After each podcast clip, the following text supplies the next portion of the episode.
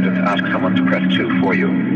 If you have multiple personalities, press 3, 4, 5, and 6. If you are paranoid, we know what you are and what you want. Stay on the line and we'll trace your call. If you're delusional, press 7 and your call will be transferred to the mothership. If you are schizophrenic, listen carefully a small voice will tell you which number to press. If you're depressive, it doesn't matter which number you press, no one will answer you.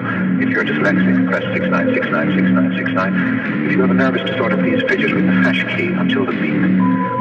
After the beep, please wait for the beep. If you have a short-term memory loss, please try your call again later. And if you have low self-esteem, hang up. All our operators are too busy to talk to you.